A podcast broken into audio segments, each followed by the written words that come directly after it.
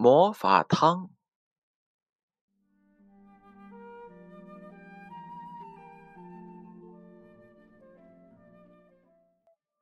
雪越下越大，把破旧的木屋衬托的是越加的孤单冷清。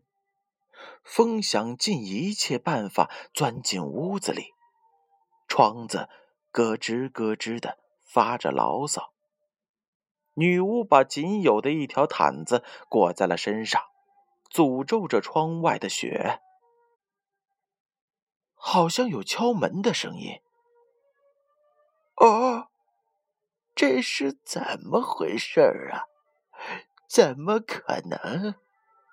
几百年来，从来没有人敲响过这扇门，更何况在这雪天里。女巫嘴上嘀咕着，还是忍不住的往门口扫了一眼。咚咚咚，确实有人在敲门。这回他听得十分的真切。打开门，一个小小的女孩站在了那里，小手啊和小脸都冻得通红。奶奶，我可以到您的屋里暖和一会儿吗？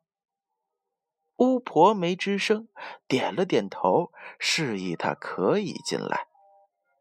虽然脸冻得有些僵硬，女孩还是露出了开心的笑容。她马上拍拍身上的雪，又把脚使劲的跺了两下，然后走进屋里去了。屋里并不比外边暖和多少，就连桌上的半杯水也结成了冰。我这里有一条可以用来取暖的毯子，如果你冷得厉害，就到这里来待一会儿吧。巫婆的声音冷冰冰的，可心里却是带着善意的。她把毯子的一角伸开，为女孩腾出了一小块地方。女孩并没有钻到毯子里，她打量着冰冷的屋子。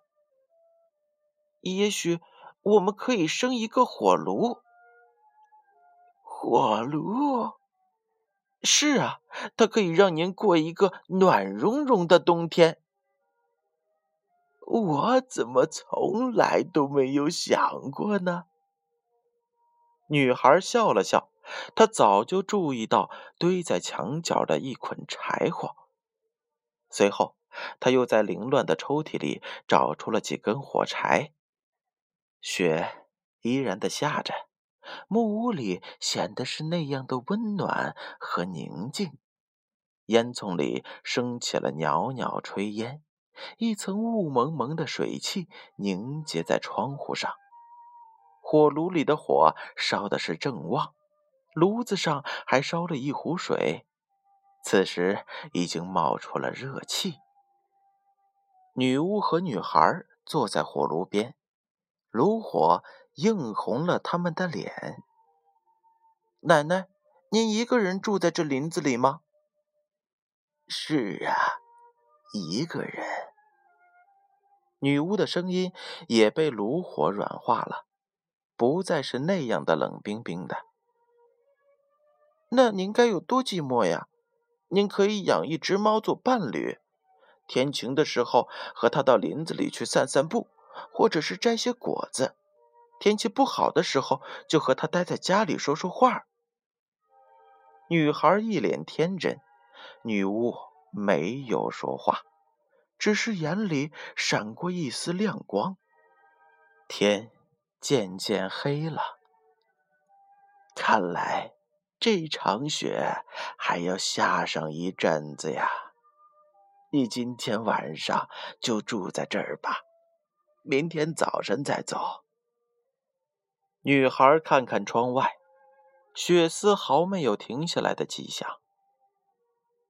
那，那也只能在这住一个晚上了。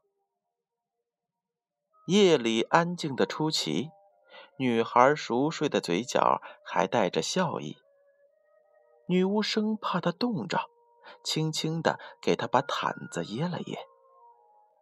魔法书上落满了厚厚的灰尘，看来已经有些年头没有使用过了。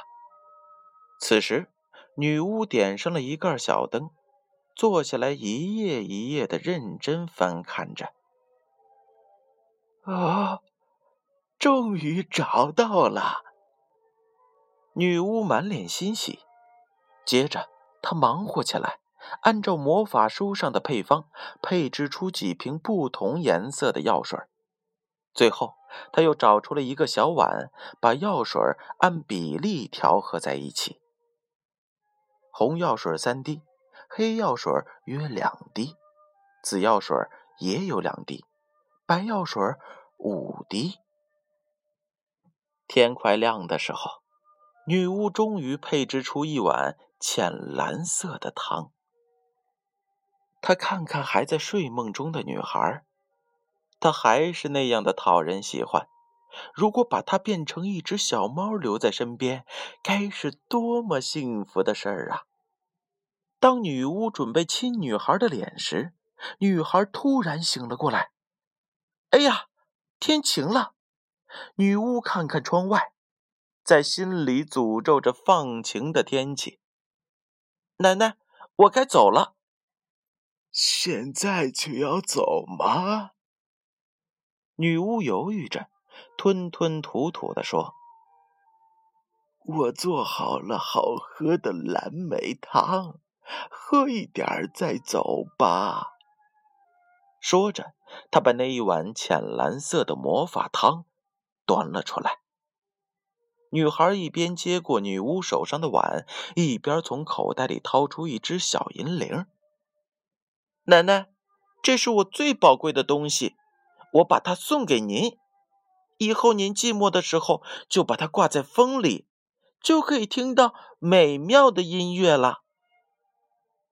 啊，是吗？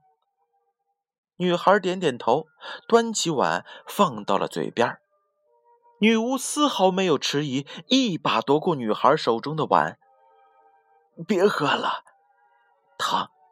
汤汤都凉了。虽然他是那样的希望和女孩生活在一起，可还是不忍心去伤害她。女孩已经走出很远了。女巫猛然想起了什么，她冲到了门口，大声的问道：“你喜欢浅蓝色的猫吗？”“是的。”如果我能有一只那样的猫，我一定会好好的养它的。